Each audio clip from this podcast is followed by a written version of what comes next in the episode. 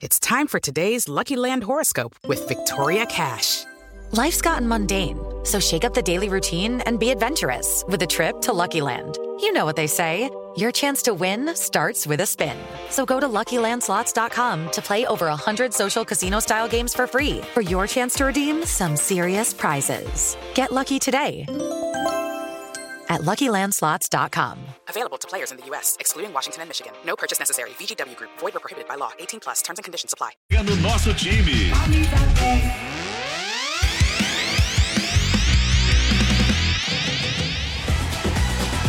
Fala pessoal, chegamos! Começa agora mais uma edição do Camisa 10 da Jovem Pan. Seja muito bem-vindo, boa tarde.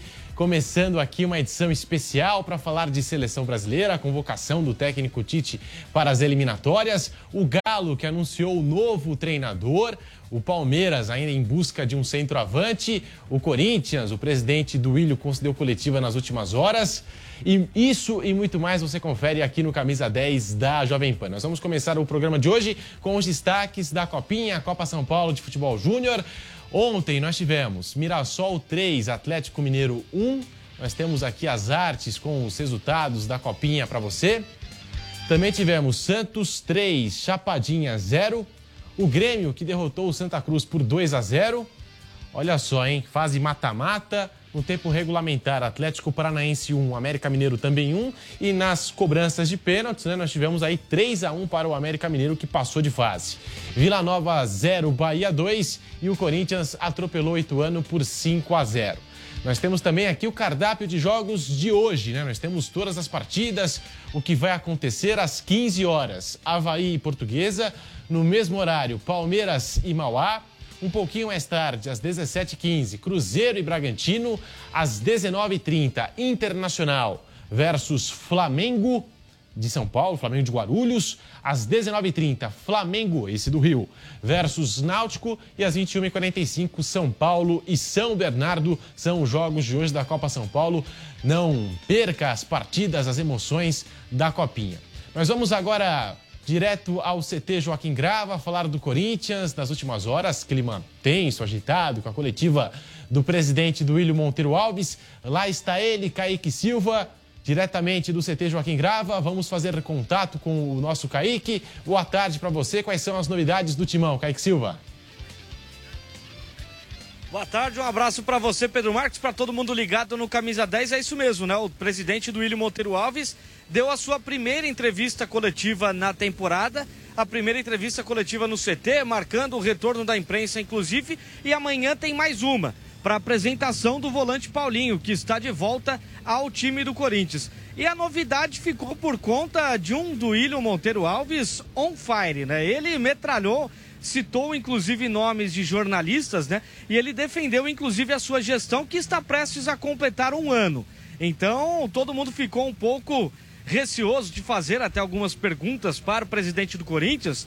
Sentiu o clima um pouco mais tenso, inclusive, porque o Duílio Monteiro Alves estava com uma postura um pouco mais ofensiva, diferente daquilo que a gente está acostumado a ver do presidente Duílio Monteiro Alves. E depois né, dessa coletiva, a repercussão foi muito grande, viu, Pedro Marcos? Porque ele citou o nome de alguns jornalistas, rebateu algumas críticas à gestão financeira e bateu bastante na tecla durante essa coletiva, porque ele estava ao lado do Wesley Mello, diretor financeiro, sobre essa situação financeira do time do Corinthians, viu, Pedro?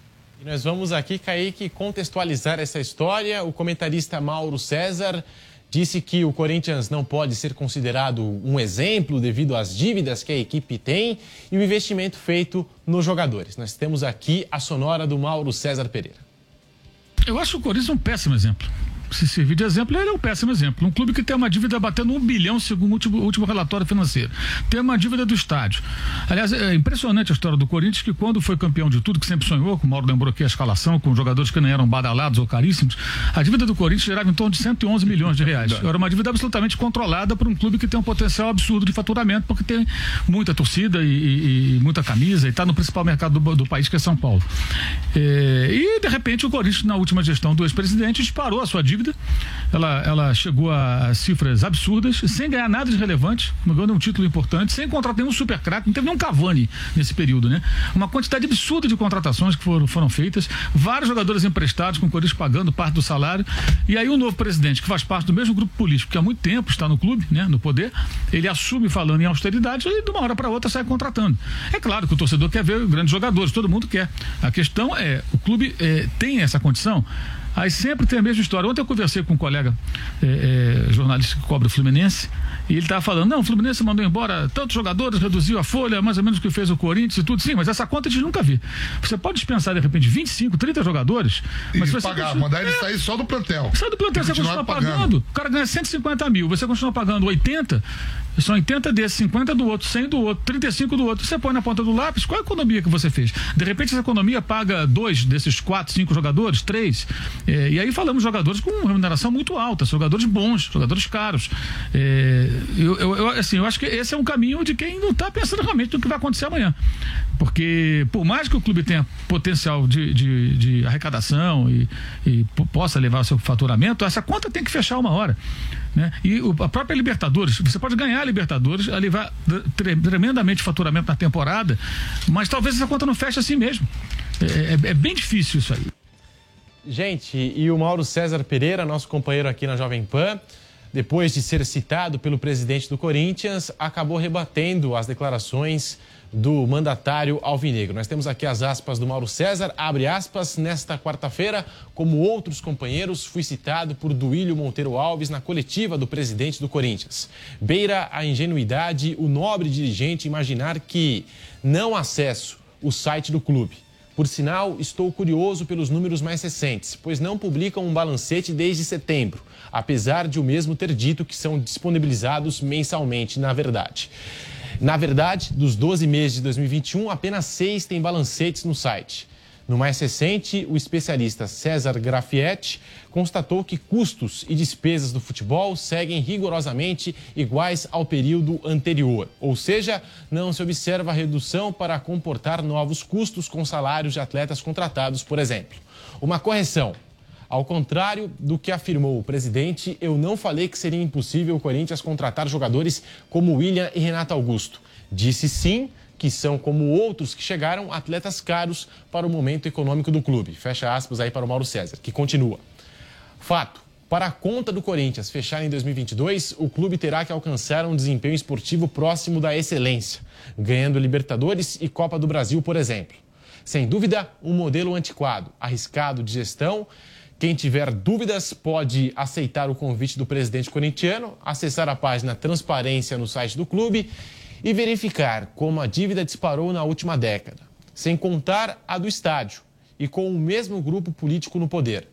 Tá aí, portanto, as declarações de Mauro César Pereira, o que ele escreveu no seu blog logo após ser citado pelo presidente do Corinthians, Duílio Monteiro Alves. E nós temos aqui uma arte com os números do balancete do Corinthians. Antes da gestão do Ilho, 957 milhões de reais, né? Beirava aí a dívida do Corinthians. Na gestão do Ilho, a dívida se mantém na casa dos 957 milhões de reais. Em 2020, déficit de 50 milhões. Em 2021, superávit de 54 milhões de reais. E em 2022, a estimativa é de um superávit de 96 milhões de reais. Tá aí, portanto, a situação alvinegra, a situação do Corinthians. Nós também temos aqui as declarações do presidente do Timão. Eu faço contato com o Kaique, eu posso chamar. Kaique Silva, como é que você viu essa situação? O que, que o Duílio disse em relação aí às cobranças, às críticas? O que, que você pode trazer para a gente? É, foi uma entrevista coletiva, né, Pedro Marques? Principalmente para uma prestação de contas da diretoria do Corinthians com o torcedor. Eles passaram os números das dívidas, falaram sobre o portal Transparência e trouxeram alguns números. Inclusive, uma das comemorações do presidente do William Monteiro Alves e também do diretor financeiro Wesley Mello foi a dívida ter se mantido. A dívida, muito provavelmente, pelo que eles é, estão tendo como projeção para a temporada 2022 é que ela se mantenha. Talvez suba um pouco mais do que esses 957 milhões, ou também possa descer até um pouco. Mas o mais importante, segundo essa gestão do Duília, é porque vinha subindo muito a dívida do Corinthians nos últimos tempos e agora consegue manter. Inclusive, o mandatário do Timão, o presidente do Corinthians, falou sobre esse contentamento com essa gestão que está prestes a completar um ano. Ele fala aqui no Camisa 10. Eu estou muito contente com tudo que foi feito nesse primeiro ano. Acho que a gente alcançou uh, algumas metas que a gente tinha da gestão mais rápido do que esperávamos. A gente conseguiu estabilizar a dívida, um, que vinha crescendo aí já há muitos anos. Então acho que esse foi o, o principal fator e a principal conquista da gente conseguir mudar essa curva, né? A, a dívida não, não cresceu. E para fechar, o presidente do William Monteiro Alves, viu, Pedro Marques? Ele também falou sobre um centroavante. O Corinthians está no mercado, Corinthians aguarda por Cavani, por Diego Costa, por Luiz Soares. O próprio presidente responde, você ouve aqui no Camisa 10. O Corinthians está atrás realmente de um centroavante de peso. A gente entende que para esse tipo de ação com, com um parceiro tem que ser um nome forte para que ele tenha o seu retorno. Uh, por isso que são especulados nomes desse tamanho. Uh, e o Corinthians é gigantesco. E não está esperando o Cavani, como também não está esperando ninguém. O Corinthians está no mercado, olhando, analisando, mas com muita calma, sem desespero, para que a gente evite erros, como foi feito no último ano. O Corinthians, se não me engano, em 2021 fez a sua primeira contratação em agosto. Todo, foi o único clube do Brasil, em qualquer divisão, que não tinha nenhum jogador contratado. Mas conseguimos trazer grandes jogadores. E Kaique, quais são as novidades em relação à contratação de um jogador, de um camisa 9 para o Corinthians? Tem alguma novidade em relação ao mercado da bola? Por enquanto, nenhum novo nome. Contratações do Corinthians para o ataque, para o centroavante, só para poder completar o que disse o Duílio Monteiro Alves, por enquanto não surge nenhum novo nome. Mas já tem um, né, um, um burburinho em volta aqui dos, dos muros do CT Joaquim Grava que se reabre amanhã novamente para a imprensa, de que o Corinthians pode ter uma quarta opção para centroavante, fazer a contratação de um centroavante que não estava na lista desses possíveis contratados, como Cavani, Soares e até Diego Costa. E o Duílio disse na coletiva também que a forma de negócio que ele pode fazer é buscando um investidor, um patrocinador que banque 100% desse atleta, desde que ele seja um jogador de grande nome, porque patrocinador quer retorno, assim como o Corinthians conseguiu trazer pela sua nova patrocinadora o Paulinho. Ele disse, inclusive, que o Paulinho, a empresa vai pagar 100% do salário dele e ele veio sem custo porque estava sem contrato.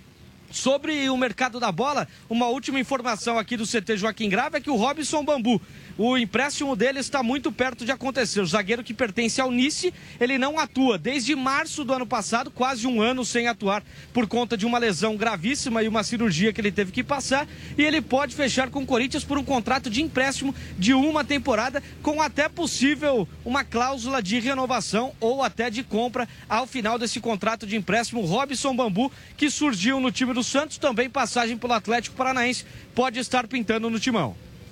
Boa, e para a gente passar a régua aqui em relação ao Corinthians, nós vamos ouvir o Wesley Melo, que cuida das finanças do clube, falando sobre déficits e também superávites dos últimos anos, do ano anterior até o início dessa gestão.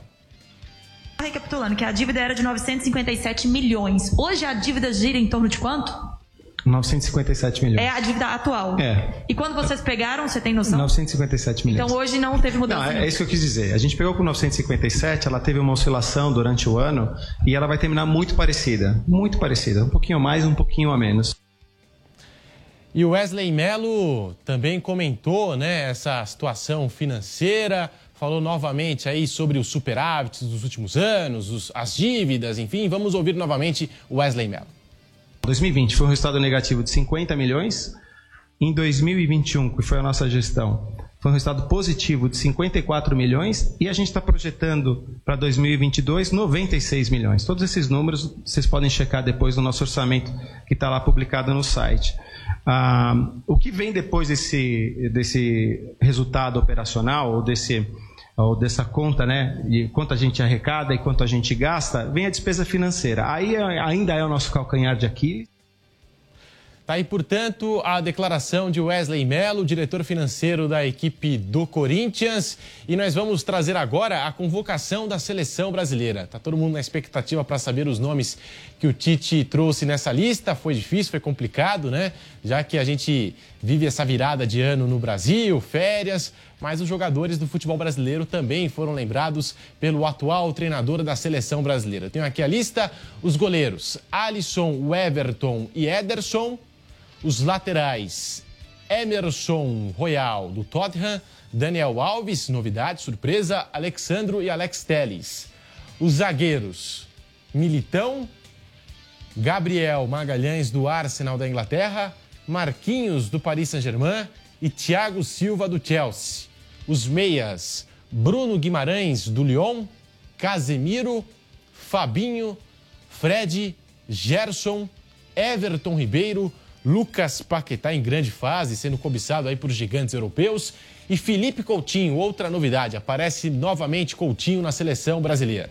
Atacantes: Anthony, Gabigol, Jesus, Matheus Cunha, Rafinha, Rodrigo e Vinícius Júnior, que é o grande destaque aí da temporada até o momento com a camisa do Real Madrid e fez um baita jogo diante do Barcelona, o clássico que aconteceu nas últimas horas. Então tá aí a, a convocação da seleção brasileira, Daniel Alves aparecendo como surpresa, Felipe Coutinho lembrado pelo técnico Tite. É, convocação do Tite dando o que falar já nessas primeiras horas desta quinta-feira. Nós vamos agora com as palavras do Tite em relação ao Renan Lodge. Por que, que o Renan Lodge ficou fora da lista? O Tite explica pra gente. Bom dia, Zarco. O, o que eu posso antecipar é que o, o, o Renan Lodge teve alijado da possibilidade de convocação em função da sua não vacinação. Essa, essa informação foi passada. Então, ele perdeu a possibilidade de concorrer em função de não ter se vacinado Meio-dia e 15 aqui na Jovem Pan. Camisa 10. O Brasil é um país continental. Ele não é só o Brasil da cidade e do asfalto. Ele é igualmente o Brasil da canoa, do igarapé, da bicicleta, da cidadezinha no meio do nada. Existe um Brasil onde a estrada acaba e as pessoas que lá estão também precisam ser ouvidas, porque são elas que mais precisam da democracia para que a estrada, a luz, a comida, a oportunidade chegue até elas. O Brasil tem historicamente graves problemas de desigualdade, de fome, de desemprego. Esses são nossos problemas. A urna eletrônica foi a solução contra a fraude eleitoral ela é um caminho e a democracia é a estrada. Quer acompanhar os conteúdos da Jovem Pan sem pagar nada? Baixe Panflix. Já são mais de 800 mil downloads no nosso aplicativo. Lá você acessa toda a programação da Jovem Pan: news, esporte, entretenimento, saúde e muito mais. Não perca mais tempo e baixe já. Panflix a TV de graça no seu tablet ou celular. A decisão sobre a ação movida pelo Partido Novo, que questiona os valores para bancar o pleito deste ano, o ministro André Mendonça fala em segurança jurídica e recomenda julgar a matéria no plenário da Corte, evitando uma decisão monocrática e liminar que tem caráter temporário. O partido pede que o fundão seja declarado inconstitucional e afirma que trata-se de uma imoralidade, pois o projeto saiu do executivo com previsão de 2 bilhões e 100 milhões de reais e por meio de emenda do Congresso foi alterada a nova fórmula de cálculo. Com isso, o fundo eleitoral chegou a ser cogitado em 5 bilhões e 700 milhões de reais, valor que consta na ação apresentada pelo partido em dezembro do ano passado. Mas o Congresso reduziu o valor na aprovação do orçamento da União para 4 bilhões e 900 milhões de reais. Câmara, Senado e Presidência da República devem apresentar informações sobre a criação do fundo deste ano em cinco dias, contados a partir da notificação. Depois, a Advocacia Geral da União e a Procuradoria Geral da República terão três dias para se manifestar. O Fundo Especial de Financiamento de Campanha, conhecido como Fundo Eleitoral, é um fundo público destinado ao financiamento de campanhas eleitorais de candidatos políticos, criado por lei em 2017, após decisão do Supremo Tribunal Federal que deu fim ao financiamento empresarial de campanha. A criação desse fundo seria a alternativa para bancar as campanhas eleitorais. Aqui, você joga no nosso time. Camisa 10. Reincidindo, mas é uma cria aí da base rubro-negra. Por outro lado, os dois jogadores saindo, mas. Guilherme, só um minutinho, por favor. Agora Diga. são 12 horas e 19 minutos. Nós estamos de volta também no rádio, para você que nos acompanha em toda a rede Jovem Pan News espalhada pelo Brasil. Nós estamos falando do Flamengo, despedidas no Mengão e também os primeiros dias de trabalho do técnico Paulo Souza. Pode continuar, Guilherme. Isso, para quem está no rádio, rapidinho, saíram o Kennedy e o César e agora tem ali a possibilidade de contar se é com reforço que já está atuando, mas um reforço agora com um contrato mesmo. Né? O Flamengo comprou o Thiago Maia do Lille, uma proposta ali de 4 milhões de euros e o jogador assina quatro anos de contrato. Então aí, apesar de já estar jogando, ele estava emprestado, agora sim o nome contratado. E agora para falar de Paulo Souza, de comissão técnica, tem uma novidade, além né, dos nomes né, que chegaram ao, ao Flamengo, uma novidade de tecnologia. O GPS, né, ele se chama Vimo que é uma tecnologia mais avançada de GPS. O Paulo Souza, logo que chegou ao Flamengo, fez algumas exigências, como o telão e tal, e o Vimo, que é esse GPS, também foi exigido pela comissão técnica e o Flamengo prontamente atendeu. E o preparador físico do Paulo Souza, que agora integra o Flamengo, explicou o que seria esse Vimo. Vamos ouvir então Antônio Gomes. Wimo es una tecnología de GPS, pero también contiene acelerómetro, giroscopio y alguna tecnología para poder identificar parámetros de carga interna y carga externa del jugador. Y para nosotros es muy importante en el desarrollo de las sesiones de entrenamiento, en el control de las demandas de, partido, de juego en competición y también es muy importante en el tema de evaluaciones a nivel funcional en el campo indoor, en el gimnasio, vuestra academia. Tá aí a palavra então do Antônio Gomes, né, explicando essa tecnologia Vimo, que é a primeira no Brasil. Né? O Flamengo é o primeiro clube a trazer essa tecnologia para o futebol brasileiro. E agora também o Márcio Tanuri, que é o gerente de saúde do Flamengo, gerente de saúde e de rendimento, ele também comentou essas novas tecnologias e comentou também a chegada do Paulo Souza, dessa nova comissão técnica. Então fala Márcio Tanuri. Todos nós estamos muito contentes com todo o trabalho desde o início com o Mr. Paulo Souza e também com a sua comissão técnica e principalmente da área que diretamente trabalha ligado a mim, que são os preparadores físicos Luiz Sala e Antônio Gomes.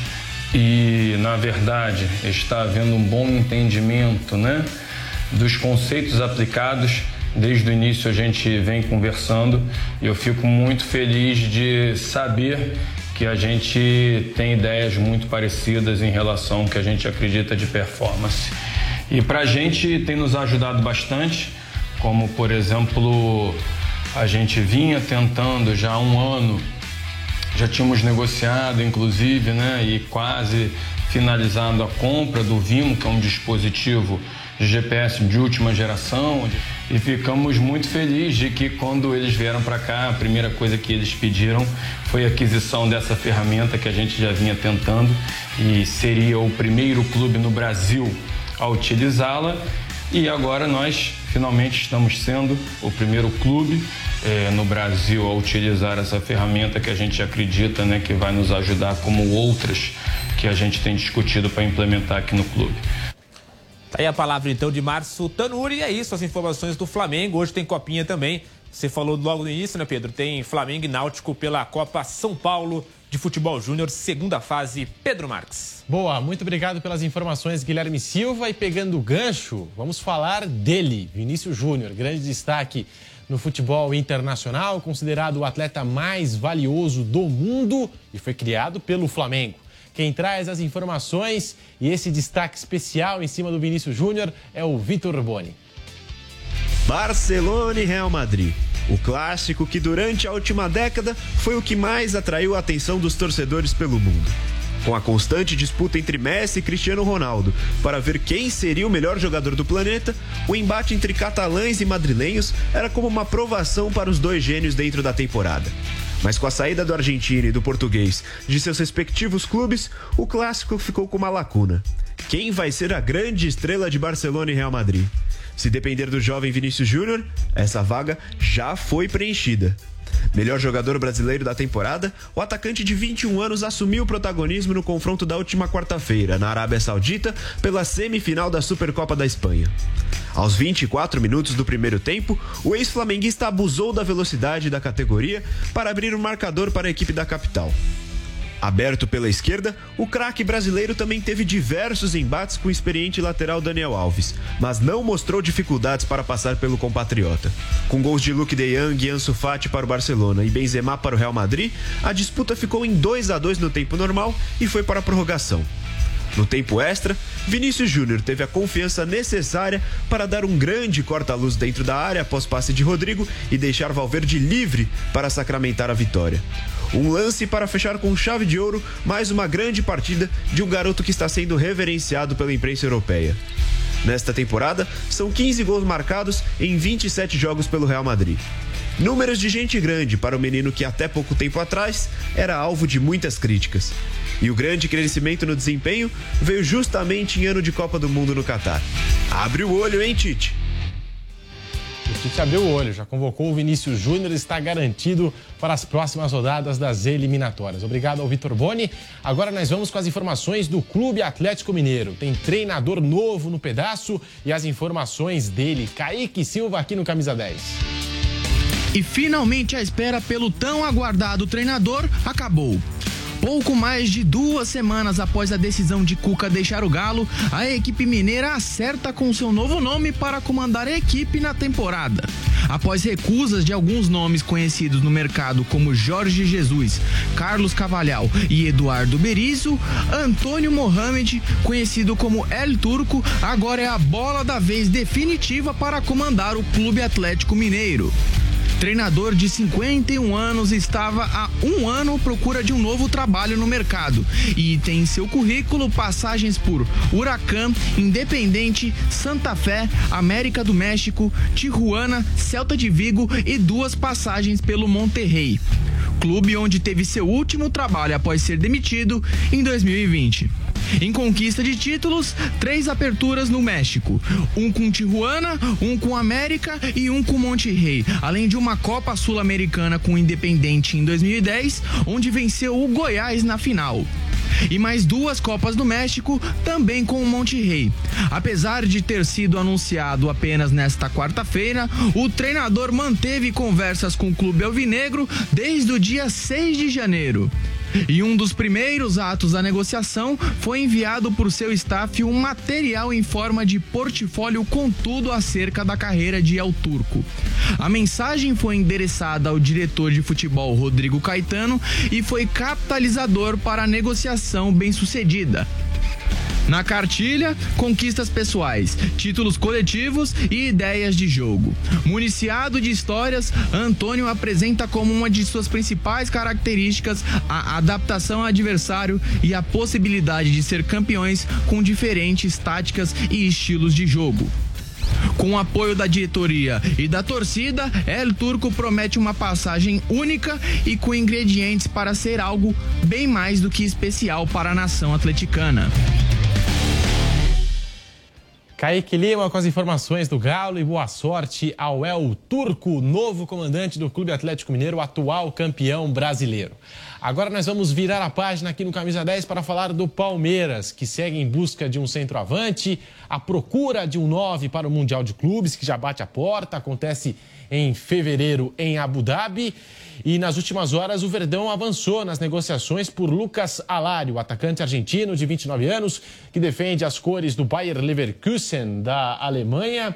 Ele se destacou aqui na América do Sul vestindo a camisa, o uniforme do River Plate, foi campeão da Copa Libertadores, logo se transferiu para a Europa, começou como titular lá na Alemanha e agora está no banco de reservas, esquentando o banco no futebol alemão. O Palmeiras já tinha feito contato com o staff do jogador no final do ano passado e ele não tinha demonstrado muito interesse em retornar à América do Sul. Acontece que agora o Palmeiras ofereceu um projeto esportivo, já que ele está no banco de reservas. Ó, a gente está te dando aqui a possibilidade de ser titular, de jogar, quem sabe, contra o Chelsea na final do Mundial de Clubes. Ofereceu não vou dizer com essas palavras, mas algo próximo disso ao Lucas Alário. E o jogador gostou bastante da, da proposta e agora falta o acerto entre o Palmeiras e o Bayer Leverkusen. A princípio, um contrato por empréstimo com opção de compra ao, ao final do contrato. Então, Lucas Alário é o novo alvo, a mira do Palmeiras nesse mercado.